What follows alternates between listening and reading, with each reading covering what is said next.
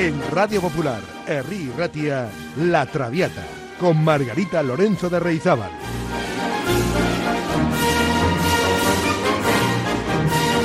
Pasión por la lírica.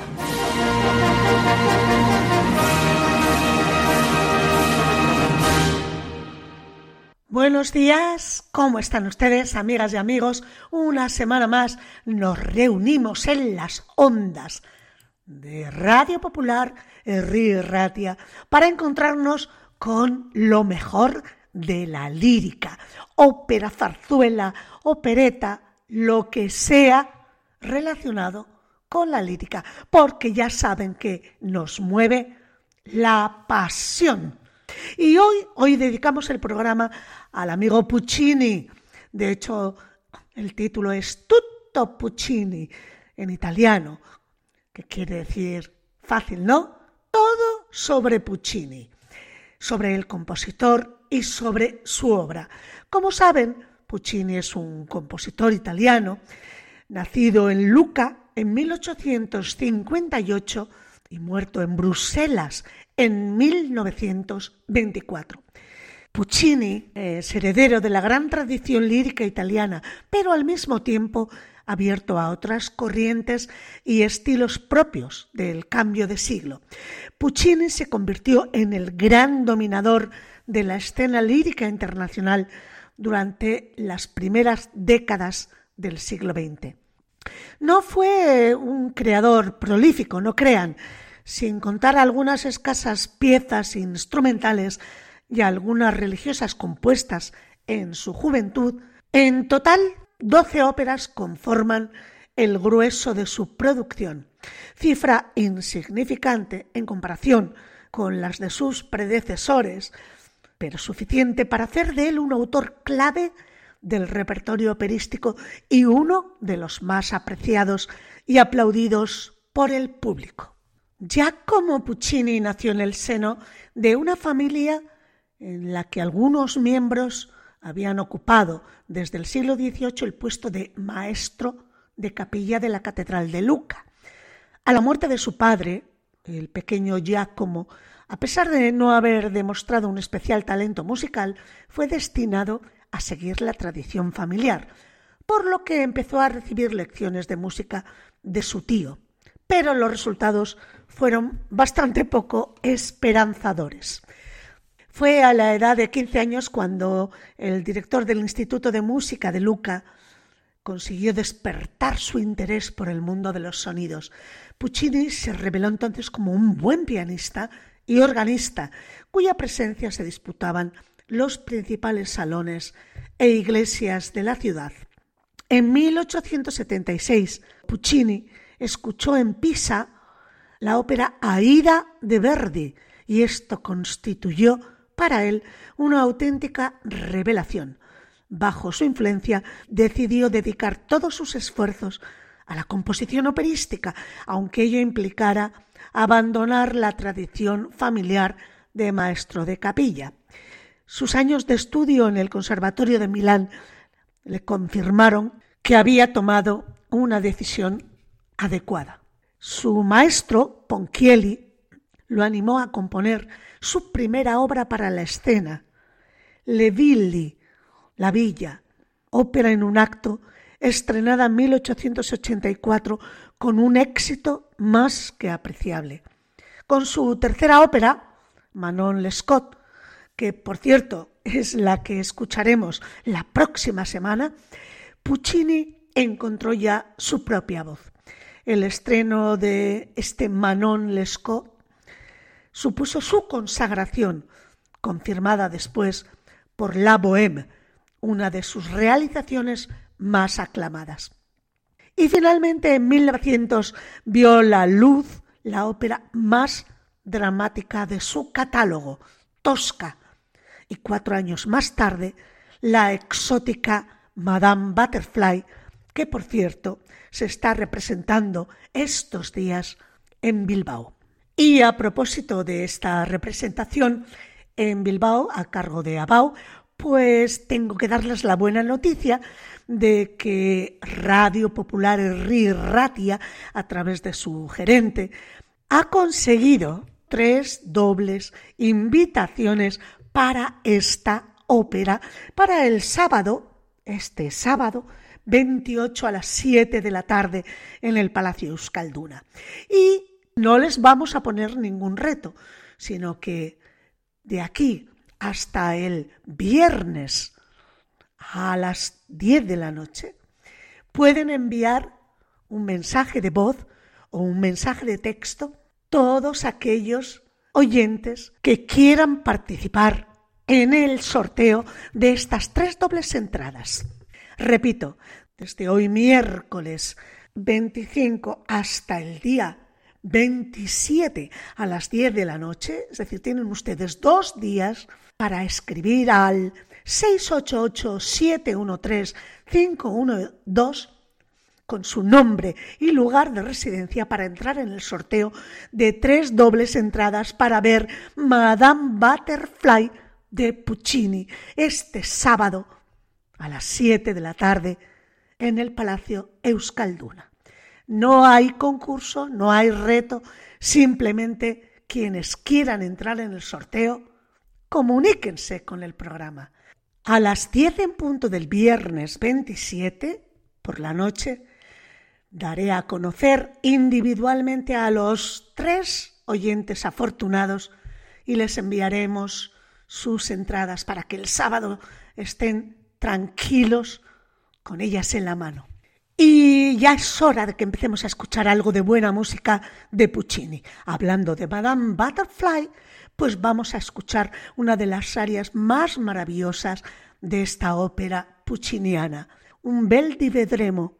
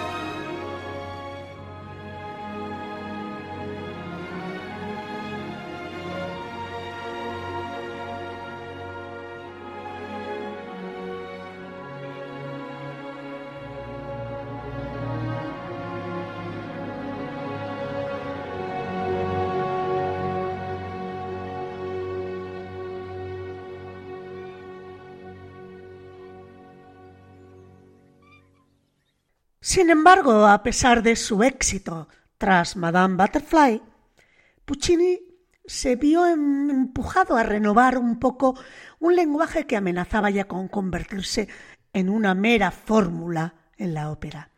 Y con la fanchula del West, la señorita del Oeste, inició esta nueva etapa caracterizada por conceder mayor importancia a la orquesta y por abrirse a armonías nuevas, en ocasiones incluso en los límites de la tonalidad, que revelaban el interés del compositor por la música que en aquel momento estaban haciendo Claude Debussy y Arnold Schoenberg. La cuestión es que el músico de Luca promovió la renovación también de los argumentos de sus óperas, se distanció de los temas convencionales que empleaban otros compositores y abogó por un mayor realismo. Pues vamos a escuchar ahora a Luciano Pavarotti en una de las áreas más bellas de Madame Butterfly, titulada Addio Fiorito Asil.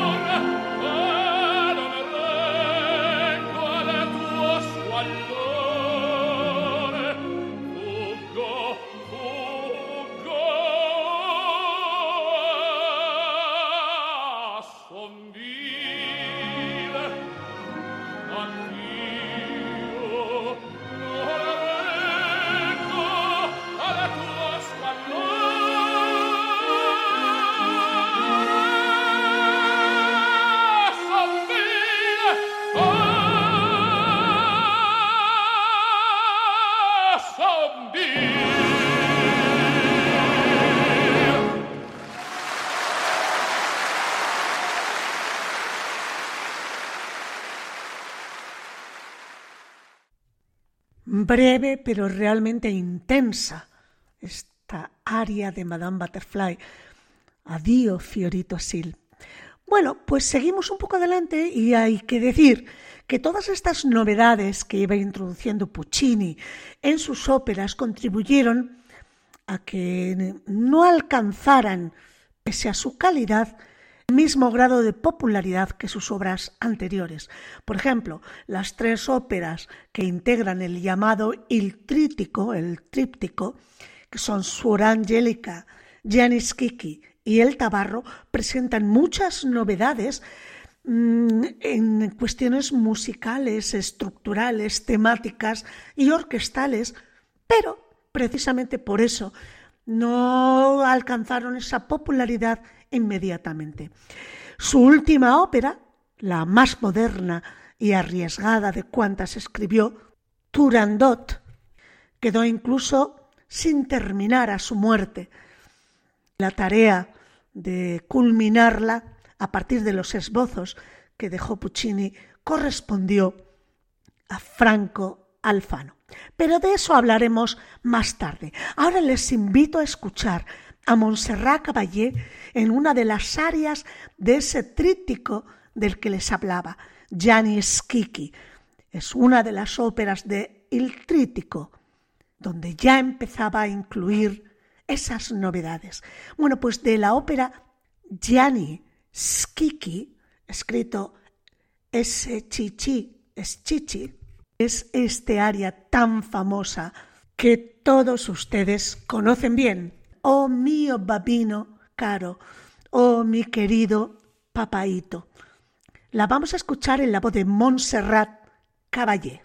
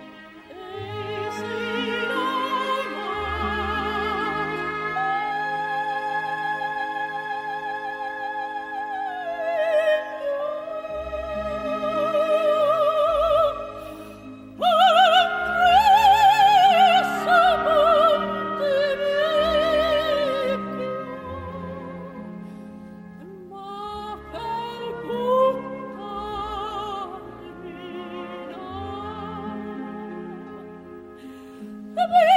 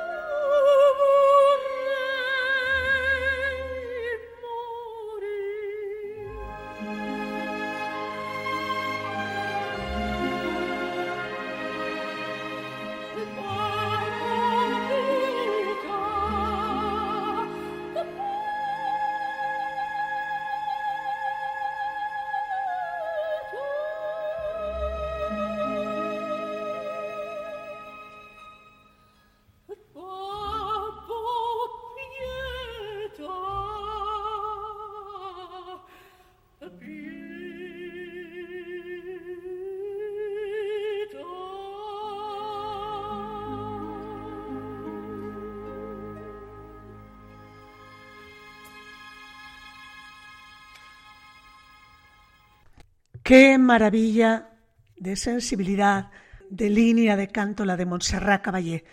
En fin, pues volvemos después de unos breves consejos publicitarios.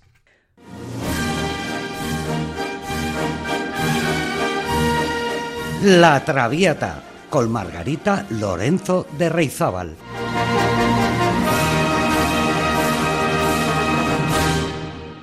Bueno, pues seguimos un poco adelante con la obra de Puccini. Cuando las óperas de Puccini llegan a los escenarios, Arrigo Volto, Mascagni y León Cavallo ya habían sentado las bases del verismo, esa corriente que triunfa por la autenticidad de las emociones que los personajes representan en escena. Considerado como uno de los grandes operistas de todos los tiempos, Puccini llega a marcar un punto y aparte en el melodrama italiano. La verdad es que Puccini tenía un instinto teatral visionario que le llevó a recurrir a los mejores libretistas para crear historias realistas que, sin renunciar a la melodía lírica, a la estética del bel canto, sin embargo se inscribieran en la corriente verista, pero de segunda generación, es decir, la segunda parte del verismo, cuya primera parte habían iniciado Boito, Mascagni y León Cavallo. Admirado por los últimos románticos y vilipendiado por quienes apostaban por la ruptura vanguardista, Puccini ejemplifica como ninguno el cambio de siglo, un paso de constante transformación estética en el que conviven tendencias muy opuestas. Pues vamos a hacer un pequeño repaso a las óperas más importantes de Puccini y el primer gran éxito llegó con su ópera Manon Lescaut. estrenada en 1893 y con un libreto en el que participaron hasta cinco autores. La obra está basada en la historia del Caballero del Grial y de Manon Lescott, del abate Prévost, aunque la ópera homónima, que también había escrito Massenet, arrasaba en los escenarios europeos desde hacía casi una década, Puccini no dudó en ofrecer su propia visión de la misma historia, que por cierto inaugura el prototipo de heroína femenina que él mismo bautizó como piccola donna innamorata, es decir, una señorita enamorada, ¿no? Una mujer víctima de la opresión e hipocresía de una sociedad machista que protagonizará prácticamente toda su producción.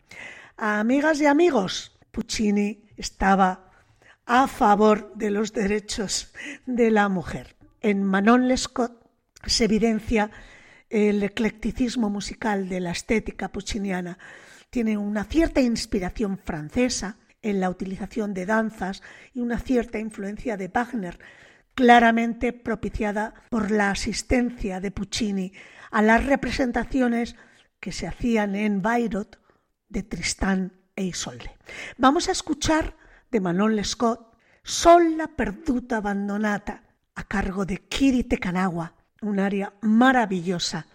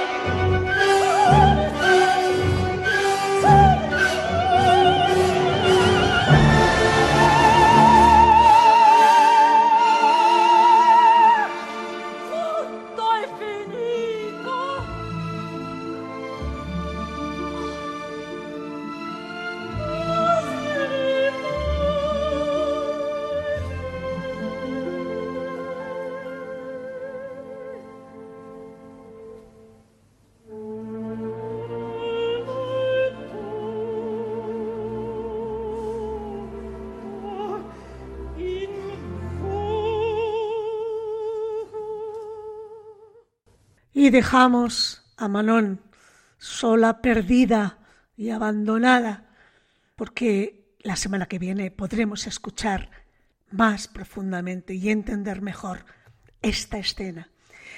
Y continuamos un poco, continuamos con la Bohème. No es solo una de las obras más admiradas de Puccini, sino también de todo el repertorio operístico. La Bohème, junto con Tosca y Madame Butterfly, forman parte de otra trilogía, la trilogía verista de Puccini. Al igual que en la novela, la ópera pucciniana se divide, la Bohème, en cuatro partes que describen con gran realismo diferentes escenas costumbristas y pintorescas de unos jóvenes artistas parisinos pobres y liberales, arquetipos de la bohemia romántica y del movimiento conocido como escapigliatura, que es, aparece un poeta, un pintor, un músico, un filósofo, una costurera y una cantante que se buscan la vida. Bueno, pues cada uno de los episodios de la Bohème presenta una orquestación particular, de acuerdo con la imagen descrita.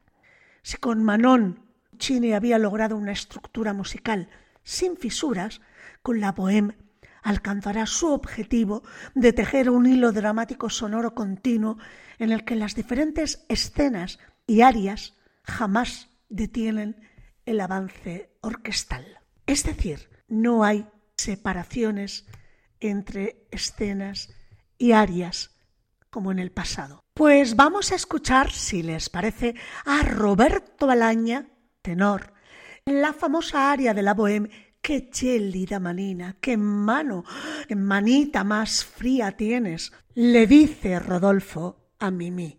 Claro, es que viven en una buhardilla de mala muerte en Montmartre, ya saben, el barrio de los artistas parisino, donde no tienen calefacción.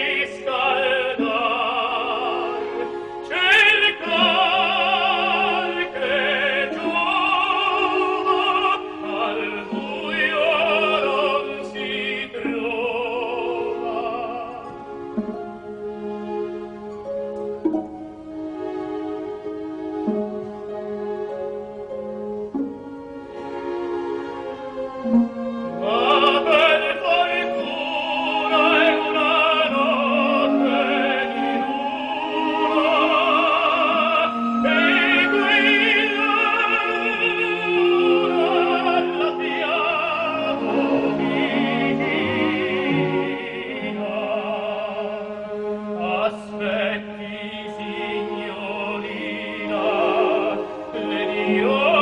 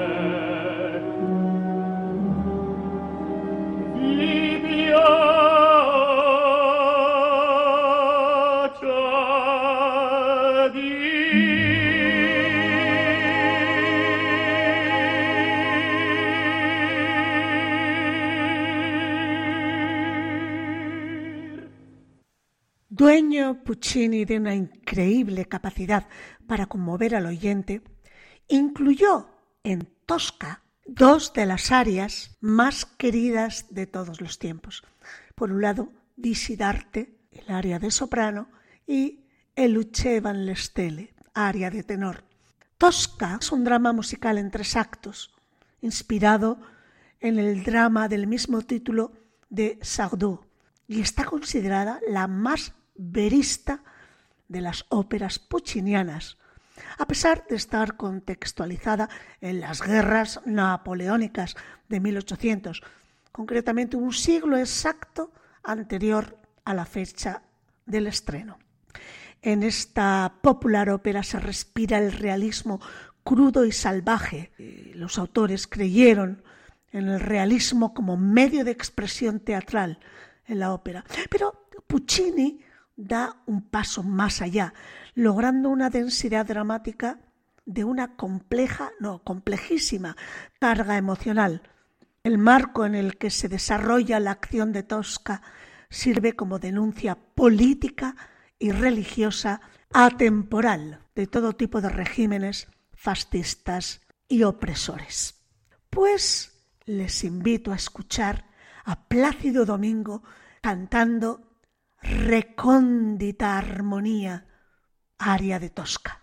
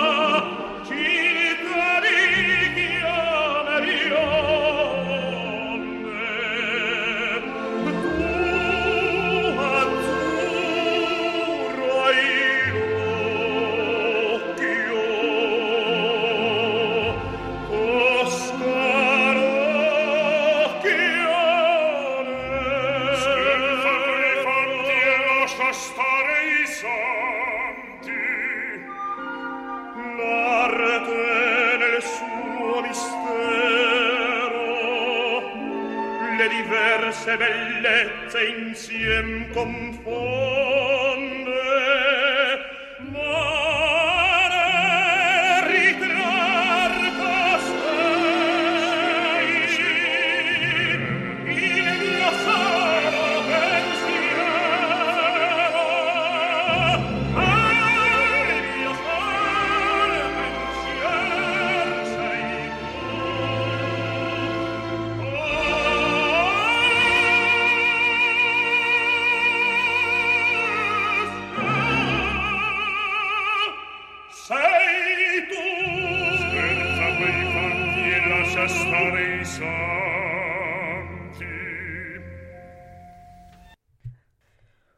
Pues hacemos un breve descanso para acometer la recta final de este programa Tutto Puccini.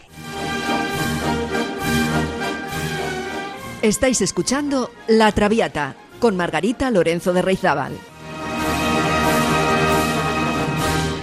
Pero, sin lugar a dudas, el momento más conmovedor de Tosca aparece en el tercer acto, cuando el carcelero anuncia a Mario su inminente ejecución y el pintor escribe desesperadamente una de las despedidas más hermosas de la lírica. Daria e lucevan le stelle y lucían las estrellas. Hoy este aria es un símbolo musical de la injusticia. El melancólico solo de clarinete introduce al espectador de forma directa en el drama del protagonista, solo ante la muerte, consciente de que no podrá volver a gozar del amor y despidiéndose para siempre de los dulces momentos vividos junto al amor de Tosca.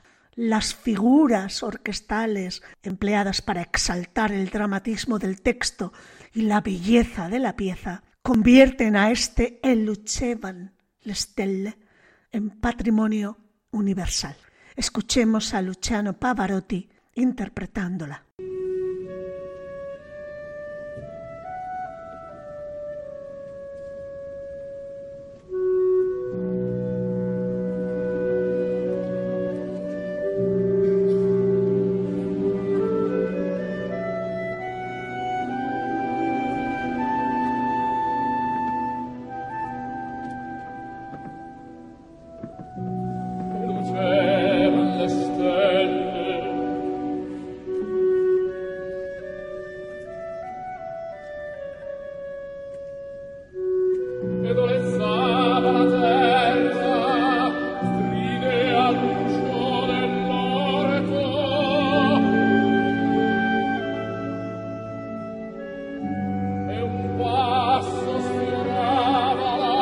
será.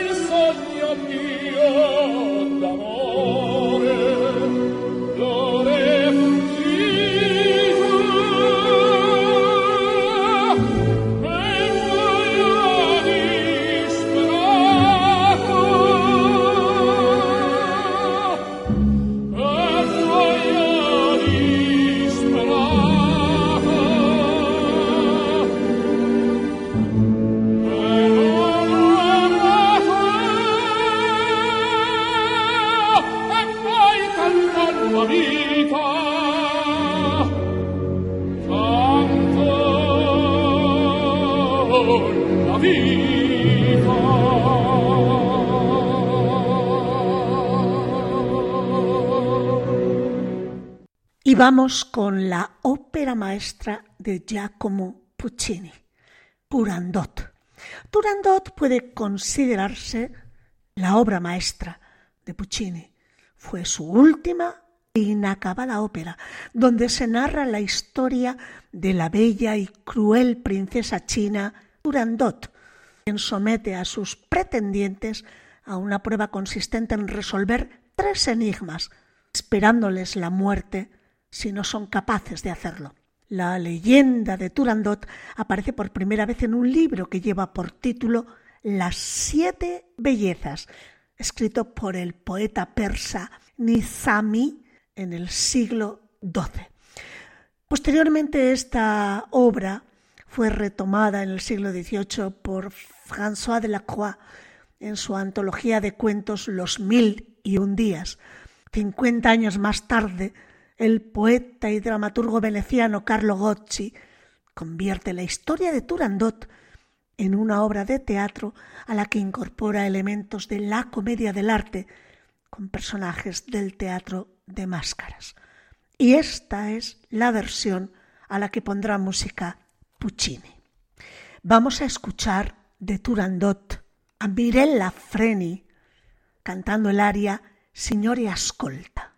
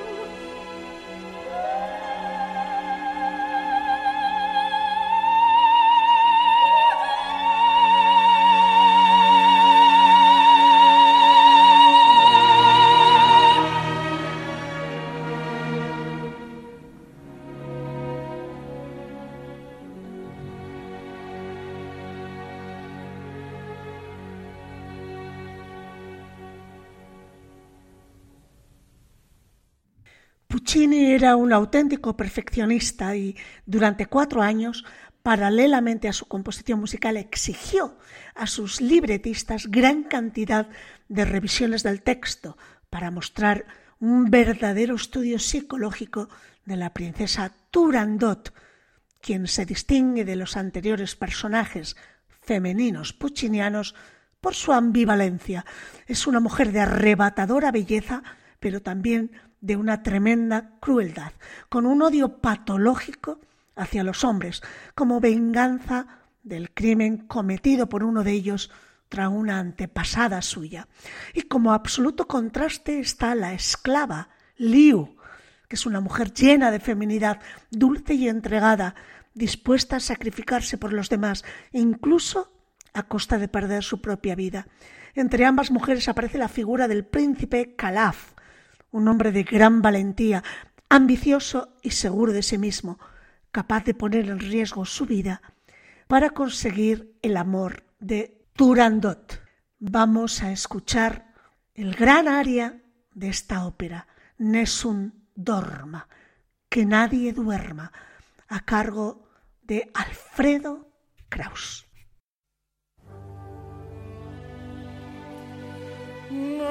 Nessun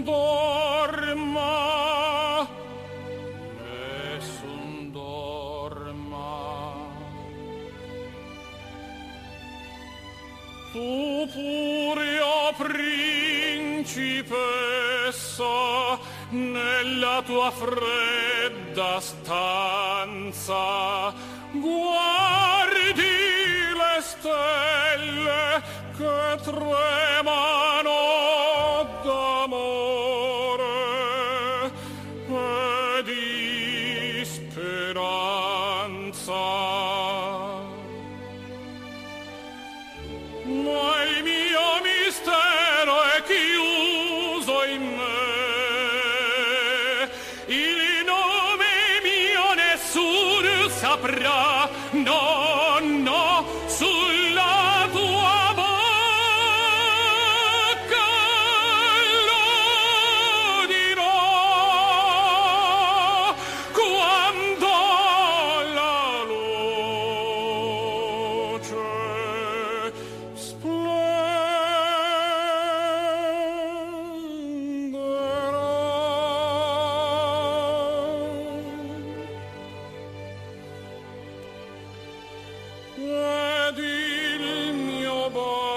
scioglie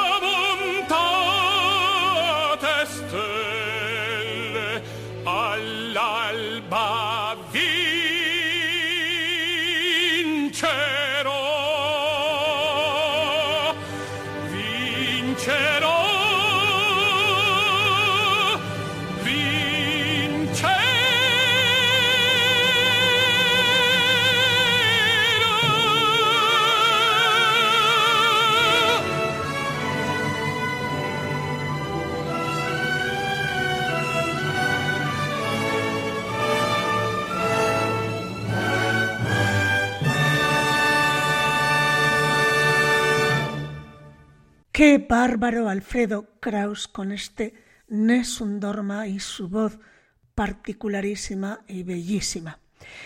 Poco antes de iniciarse la fase final de su enfermedad, Puccini se había entrevistado con Arturo Toscanini, que entonces era director musical del Teatro de la Scala de Milán, manifestándole como una premonición si algo me sucediera, por favor, Arturo, no abandones mi Turandot. Y efectivamente, Puccini murió antes de concluirla y Toscanini se hizo cargo de la partitura encargando su conclusión al compositor Franco Alfano, quien escribe el final de la ópera a partir de una serie de páginas manuscritas y unas pocas indicaciones dejadas por Puccini antes de morir. Bueno, pues hemos conseguido hacer un repaso general a la obra del compositor Giacomo Puccini. Para concluir, vamos a escuchar el dúo, un dúo precioso de La Bohème titulado O Suave Fanciulla, con Ana Netrebko y Rolando Villazón como protagonistas. Y antes de terminar, quiero recordarles que tenemos tres dobles entradas para asistir a la función de este sábado a las 7 de la tarde en el Palacio Euskalduna de la ópera Madame Butterfly y que a partir de ahora mismo pueden ustedes enviar su nombre y lugar de residencia al WhatsApp de La Traviata o de Música Maestra, que es el mismo.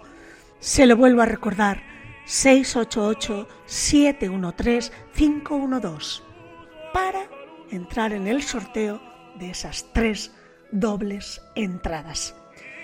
Pues nada más por hoy. La semana que viene nos toca la ópera Manon Lescaut de Puccini. Cuídense mucho y hasta la próxima semana, amigas y amigos. ¡Agur!